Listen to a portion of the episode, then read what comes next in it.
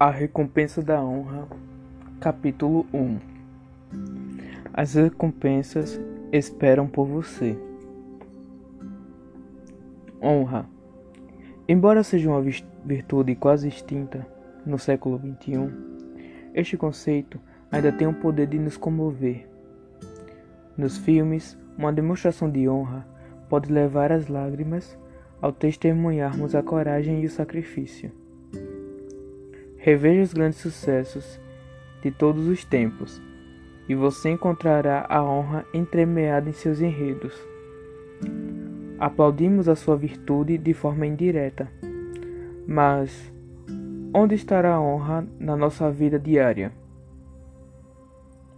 A noção de que ela possa ser vivida em nosso meio dia a dia tornou-se um elemento estranho à nossa geração. Quero ver a honra restaurada aos filhos e filhas de Deus. Ela é a chave essencial para recebermos de Deus, e é exatamente por esse motivo que o inimigo de nossas almas simplesmente eliminou o verdadeiro poder da honra. A honra traz consigo grandes recompensas, recompensas que Deus quer que você receba. A honra tem o poder de aprimorar grandemente a sua vida.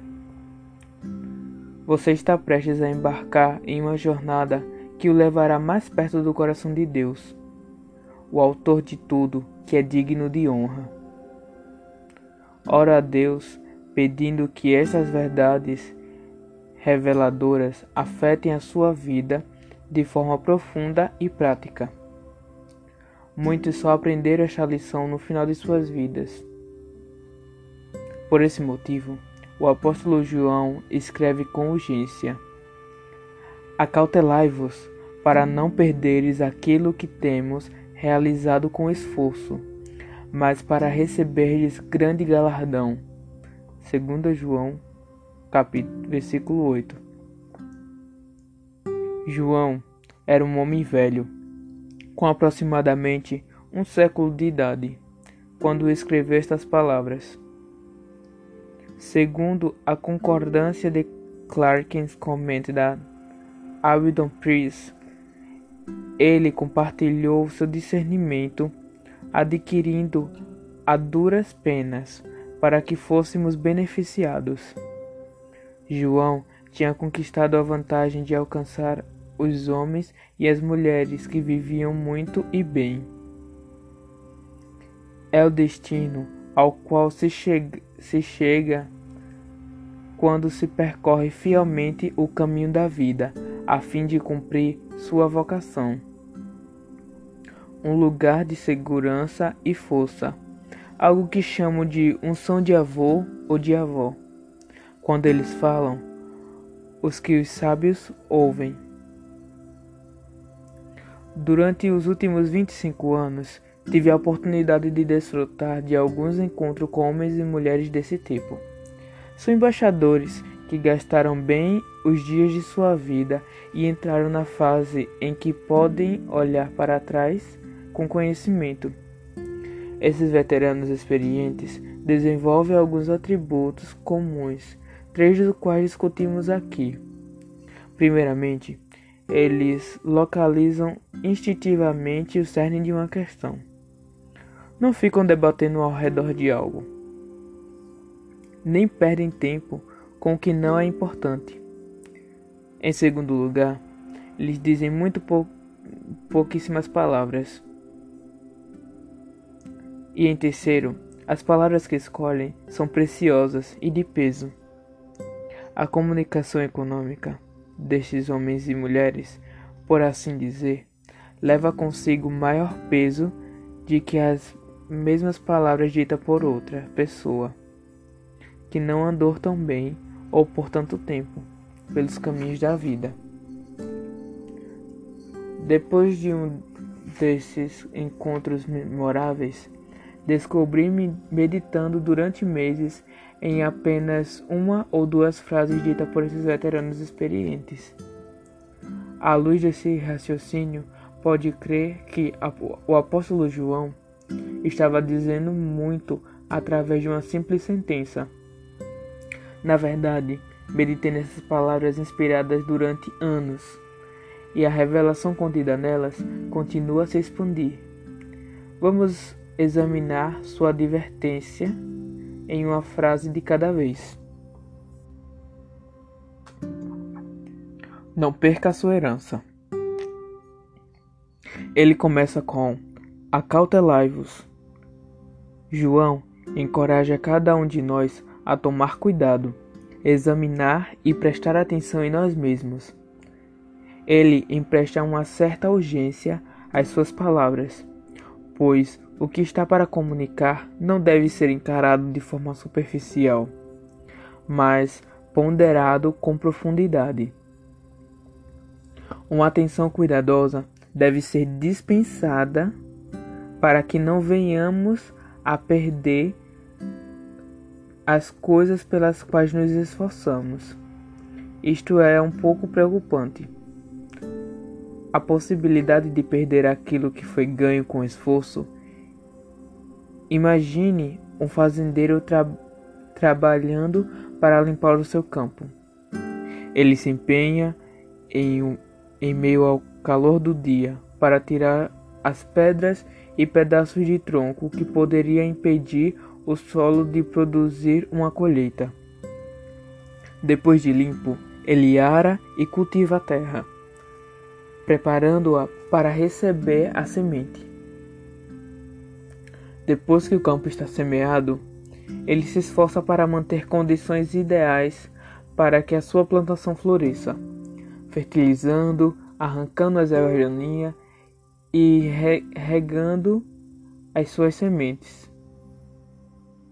As plantas brotam e o seu trabalho continua, enquanto ele protege o campo das pragas e de tudo que possa arruiná-lo.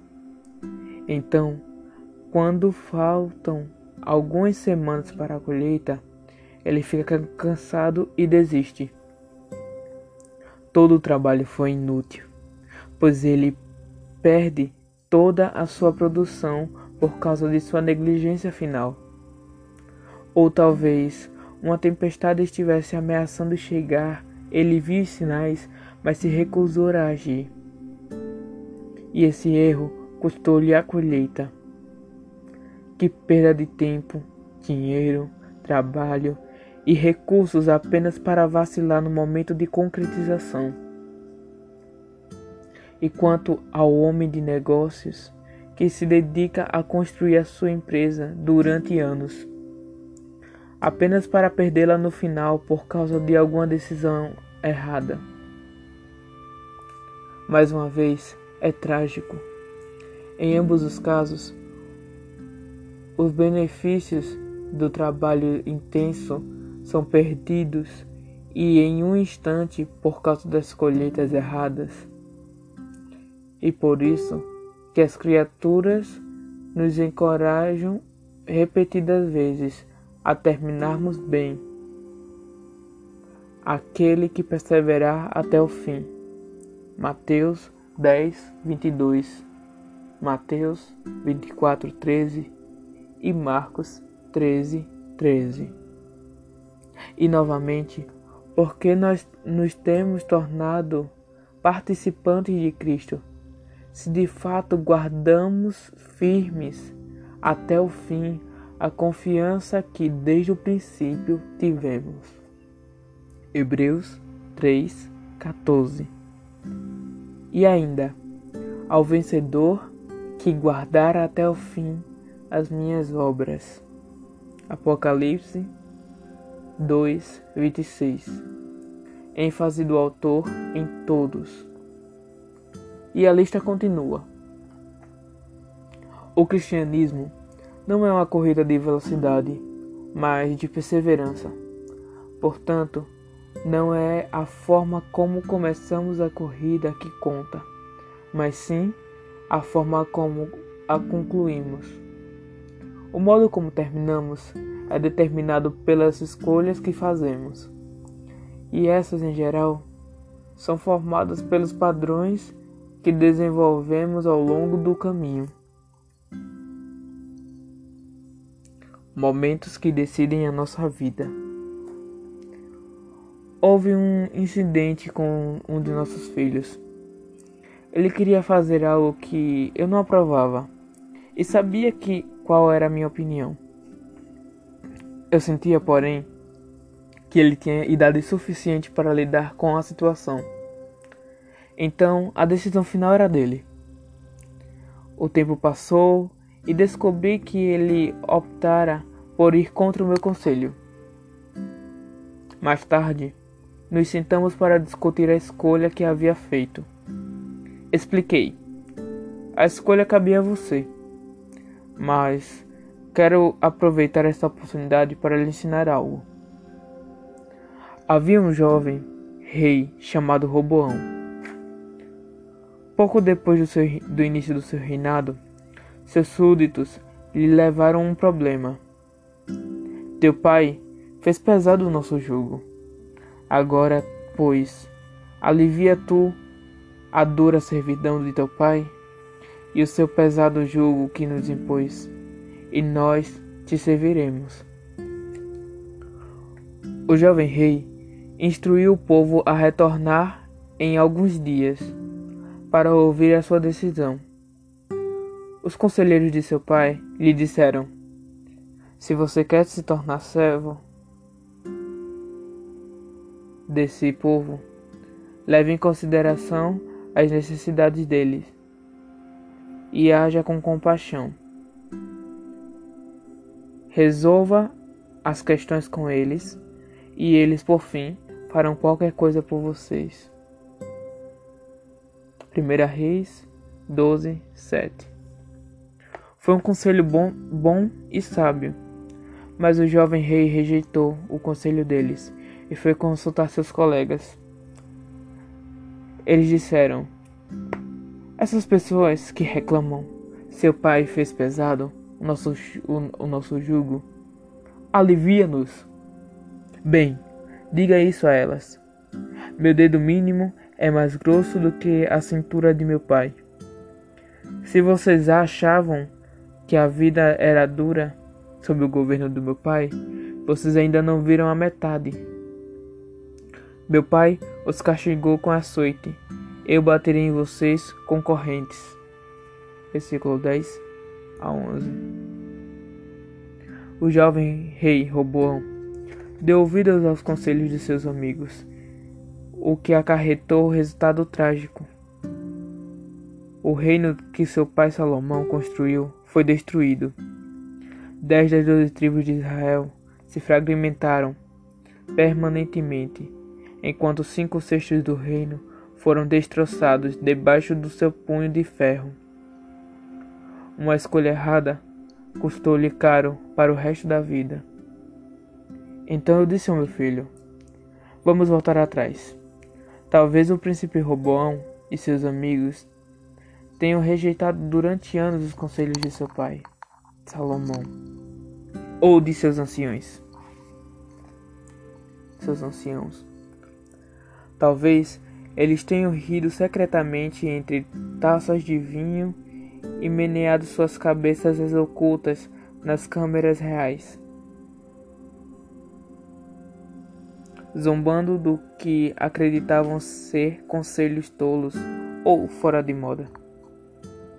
Pensamentos vãos podem ter confundido a cabeça de Roboão. Manterei a paz enquanto ainda for príncipe, mas quando me tornar rei, não darei ouvidos a esses velhos tolos. Como príncipe, suas, suas decisões de ignorar e apreciar superficialmente a sabedoria dos anciãos lhe custaram muito pouco. Ele não percebeu que os dados haviam sido lançados e que um dia ele não passaria de um tolo que pensava ser sábio. Quando chegou o momento que definiria sua vida, faltava ali o padrão necessário para realizar o julgamento de peso. Continuei. Todos temos momentos que decidem nossa vida. Eles são como provas com direito à consulta. Porém, não sabemos que fomos examinados até que elas tenham terminado. Filho, você decidiu não dar ouvidos ao meu conselho. E por ora, isso não lhe irá custar nada. Mas virá o dia em que um momento definirá sua vida.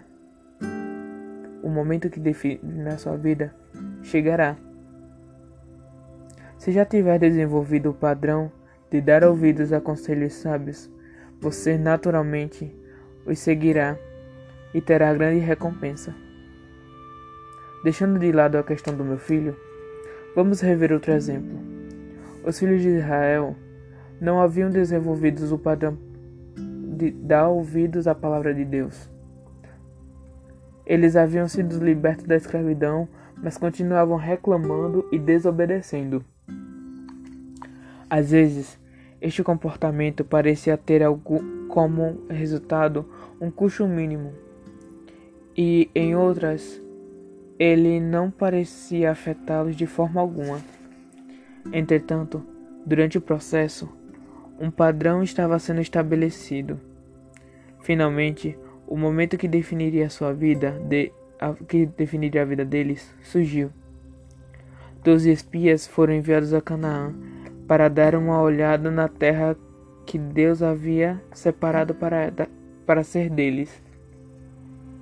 Os espias voltaram com um relatório negativo e desanimador.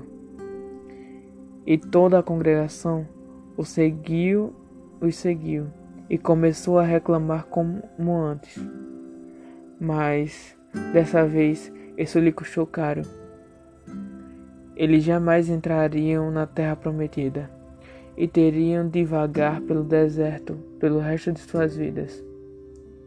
Em apenas um instante perderam tudo o que haviam se esforçado para possuir. Não houve como reverter o prejuízo. Embora pudessem vê-la, jamais tornar, tomariam posse de Canaã. Assim como Robão perdeu as doze tribos e o resto de sua vida por muitas gerações à frente. Existe uma lição importante para jovens e velhos aqui.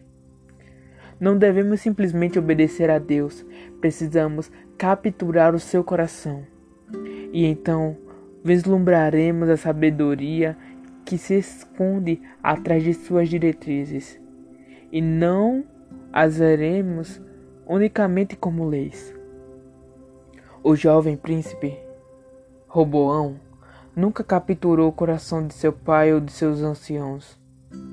A geração mais velha dos israelitas nunca conseguiu ver o que Deus estava fazendo, ou a bondade do seu coração para com eles, e perderam tudo. Agora, vamos dar uma olhada no outro lado da moeda. Há exemplos por toda a Bíblia que os, em que indivíduos vislumbraram o coração de Deus e desenvolveram modelos sábios para uma tomada de decisão. Quando ele, aqueles momentos que decidem uma vida surgiram sem avisar, eles reagiram corretamente e perceberam e receberam grandes recompensas. A forma mais simples de não perder aquilo pelo qual nos esforçamos é desenvolver padrões e honrar de forma consistente o conselho de Deus. A cada dia, oportunidades de fazer escolhas se apresentam diante de nós. Virá o dia em que olharemos para trás e saberemos quais delas de fato tiveram o poder de definir a nossa vida. Mas, se tivermos desenvolvido padrões baseados em Deus, continuaremos seguindo esse caminho e mais tarde receberemos a nossa recompensa. Recompensas. Isto nos leva ao próximo ponto de João. E a fim de facilitar a consulta, falarei todo o versículo.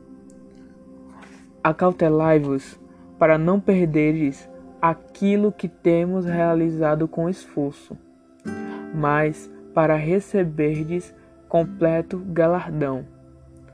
Observe que Deus é um Deus galardoador. Vê Hebreus 11, 6. Sem fé, é impossível agradar a Deus, pois quem dele se aproxima precisa crer que ele existe e que recompensa aqueles que o buscam. Versão NVI.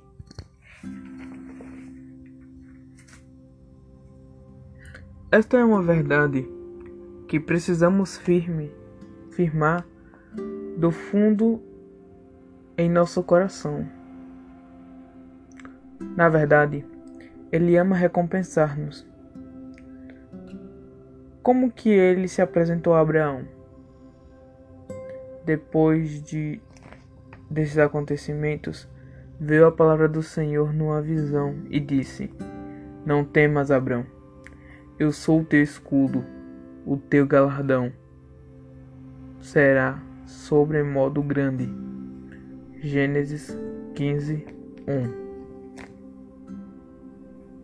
Uma outra versão traz: Eu sou o teu grandíssimo galardão. Uau! Que maneira de se apresentar a alguém. O Salmo 119, do 9 ao 11, faz eco a estas palavras, dizendo: O juízo do Senhor são verdadeiros e todos igualmente justos. Em os guardar, a grande recompensei. Lemos no Salmo 57, 2: Clamarei ao Deus Altíssimo, ao Deus que por mim tudo executa e me recompensa, que faz com que os seus propósitos para mim venham à existência e com certeza os realiza. Deus é um Deus galardoador e ama recompensar os seus filhos. Como pai de quatro filhos, descobri parte des, desta alegria ao ver os seus olhos se iluminarem de gratidão e satisfação, tomando conta deles enquanto se deleitam com lembranças de uma escolha bem feita e recompensada.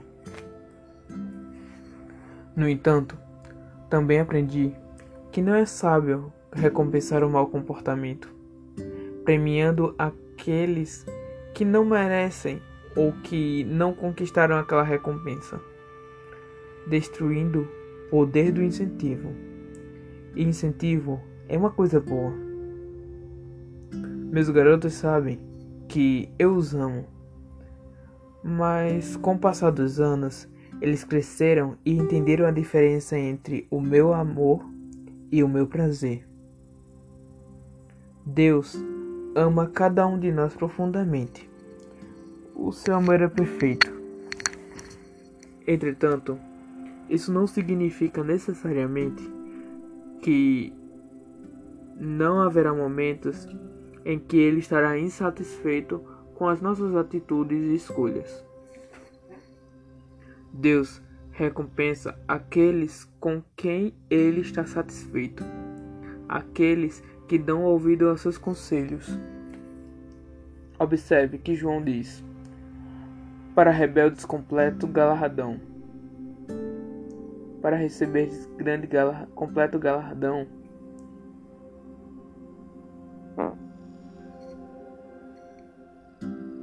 Enquanto eu meditava, a palavra completou, a palavra completo saltou da página. Pensei, se é uma recompensa completa, então há também uma recompensa parcial e também a possibilidade de nenhuma recompensa. Lembre-se que não estamos falando aqui de salvação, mas de recompensas. Meditando um pouco mais, concluí que há duas aplicações às quais João se refere. A primeira é o trono do julgamento de Cristo. Paulo declara: Entretanto, estamos em plena confiança, preferindo deixar o corpo e habitar com o Senhor. 2 Coríntios 5, versículo 8. De imediato, percebemos que Paulo não está se dirigindo a toda a humanidade, pois quando o, um incrédulo está ausente do corpo, ele não está na presença do Senhor. Está antes no inferno. Isso pode parecer duro, mas é a verdade. Jesus não veio ao nosso mundo para condená-lo, muito pelo contrário, veio para salvá-lo. O mundo já estava condenado por causa de Adão, que nos vendeu para a eterna morte. Vê João 3, 17 até o 18. Pois Deus enviou seu Filho ao mundo, não para condenar o mundo, mas para que fosse salvo por meio dele. Quem nele crê não é condenado, mas quem não crê já está condenado por não crer no nome do Filho unigênito de Deus. Somente aquele que recebe Jesus Cristo por meio de um comprometimento total de suas vidas a Ele estarão presentes com o Senhor quando deixarem para trás os seus corpos terrenos. Paulo continua a se dirigir aos crentes. É por isso que também nos esforçamos, quer presentes, quer ausentes, para lhes sermos agradáveis, porque Importa que todos nós compareçamos perante o tribunal de Cristo, para que cada um receba segundo o bem ou mal que tiver feito por meio do, seu, do corpo. 2 Coríntios 5, versículo 9 e 10. Todo crente comparecerá diante do trono do julgamento de Cristo. Naquele dia, cada um de nós receberá, de acordo com o que fez durante o, o seu curto tempo na Terra. A nova tradução da linguagem de hoje afirma: e cada um vai receber o que merece. Os nossos pecados serão julgados uma vez que o sangue de Jesus erradicou a punição eterna determinada para o pecado. Em vez disso, seremos recompensados ou sofreremos perdas pelo que fizemos como crentes. As nossas ações, palavras, pensamentos e até mesmo motivos serão inspecionados à luz da Sua palavra. Estas coisas temporárias sobre as quais edificamos a nossa vida serão consumidas, o que resultará em perdas e, etern... e as eternas serão purificadas e transformadas em recompensas duradouras. Ver Coríntios, capítulo 3, versículo 14 e 15. Se o que alguém construiu permanecer, essa receberá recompensa. Se o que alguém construiu se queimar, esse sofrerá prejuízo. Contudo, será salvo como alguém que escapa através do fogo. A extensão entre as perdas sofridas e, as recompensas poderá variar desde vermos tudo o que fizemos ser consumido, embora nós sejamos salvos, como pelo fogo, até a suprema grandeza de reinarmos ao lado de Jesus Cristo para todo sempre. Ver Coríntios 3, 15 e Apocalipse 3:21. 1 Coríntios 3:15 Se o que alguém construiu se queimar, esse sofrerá prejuízo. Contudo, será salvo como alguém que escapa através do fogo. Apocalipse 3:21 Ao vencedor darei o direito de sentar-se comigo em meu trono, assim como eu também venci e sentei-me com meu Pai em seu trono.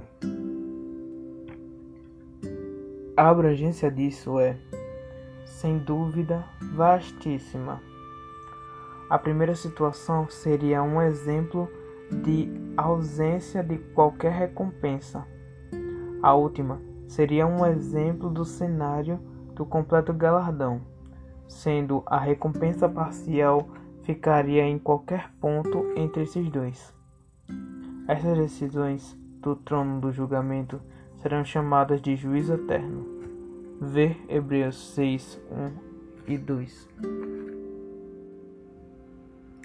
Portanto, deixemos os ensinos elementares a respeito de Cristo e avancemos para a maturidade, sem lançar novamente o fundamento do arrependimento, de atos que conduzem à morte, da fé em Deus,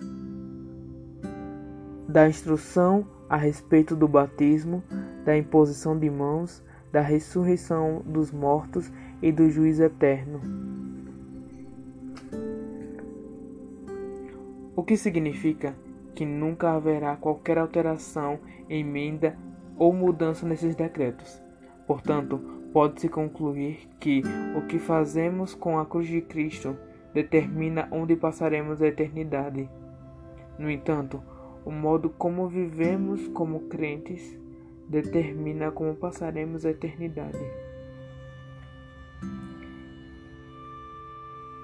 E sábios, portanto, olhar diligentemente que as Escrituras dizem sobre os juízos eternos e as suas recompensas eternas. Estes conhecimentos é definido como uma, como uma doutrina elementar de Cristo. No ensino fundamental, a sua base é adquirida com todos os elementos essenciais da educação, como a leitura, a escrita e a matemática, etc. Você consegue imaginar tentar construir sua, sua formação de ensino médio ou universitária sem saber ler, escrever, somar ou subtrair? Seria impossível. No entanto, inúmeros crentes tentam construir sua vida cristã sem ter conhecimento doutrinário elementar. A urgência desse dilema levou-me a escrever o livro Dreams by Eternity que trata do assunto em detalhes, e eu recomendo como um acompanhamento desta mensagem. Esta vida.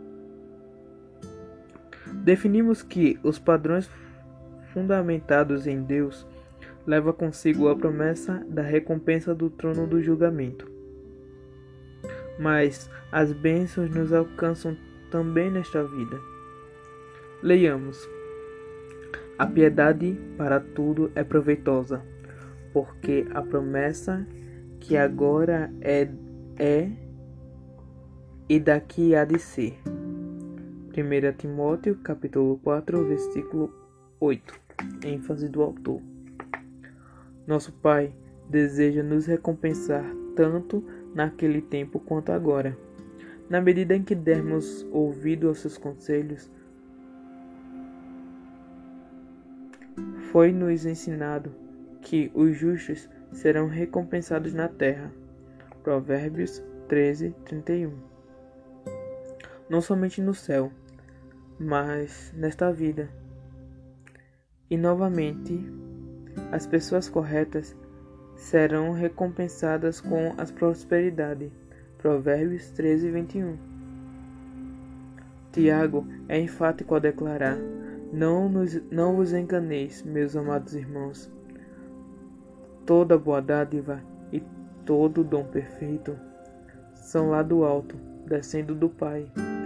Tiago, capítulo 1, versículo 16 e 17. Todo bem vem de Deus.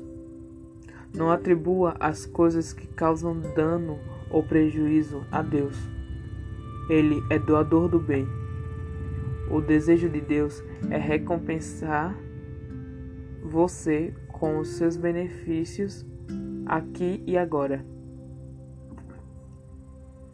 As suas recompensas não retrocedem. Está escrito: A bênção do Senhor enriquece, com ela ele não traz desgosto. Provérbios 10, 22. E novamente, o homem sincero receberá uma rica recompensa.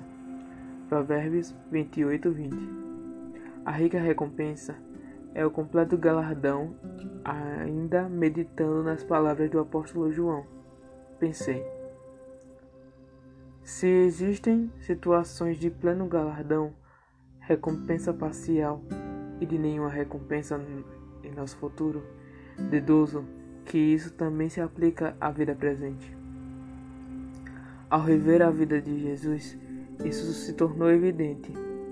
Enquanto andou por essa terra e teve contato a humanidade, com a humanidade, alguns receberam a recompensa parcial, outros não receberam nada, e houve aqueles que alcançaram o completo galardão. Vamos dar uma olhada em uma amostra de cada caso e observar os padrões apresentados, os quais nos mostrarão o caminho que ele deseja para cada um de nós.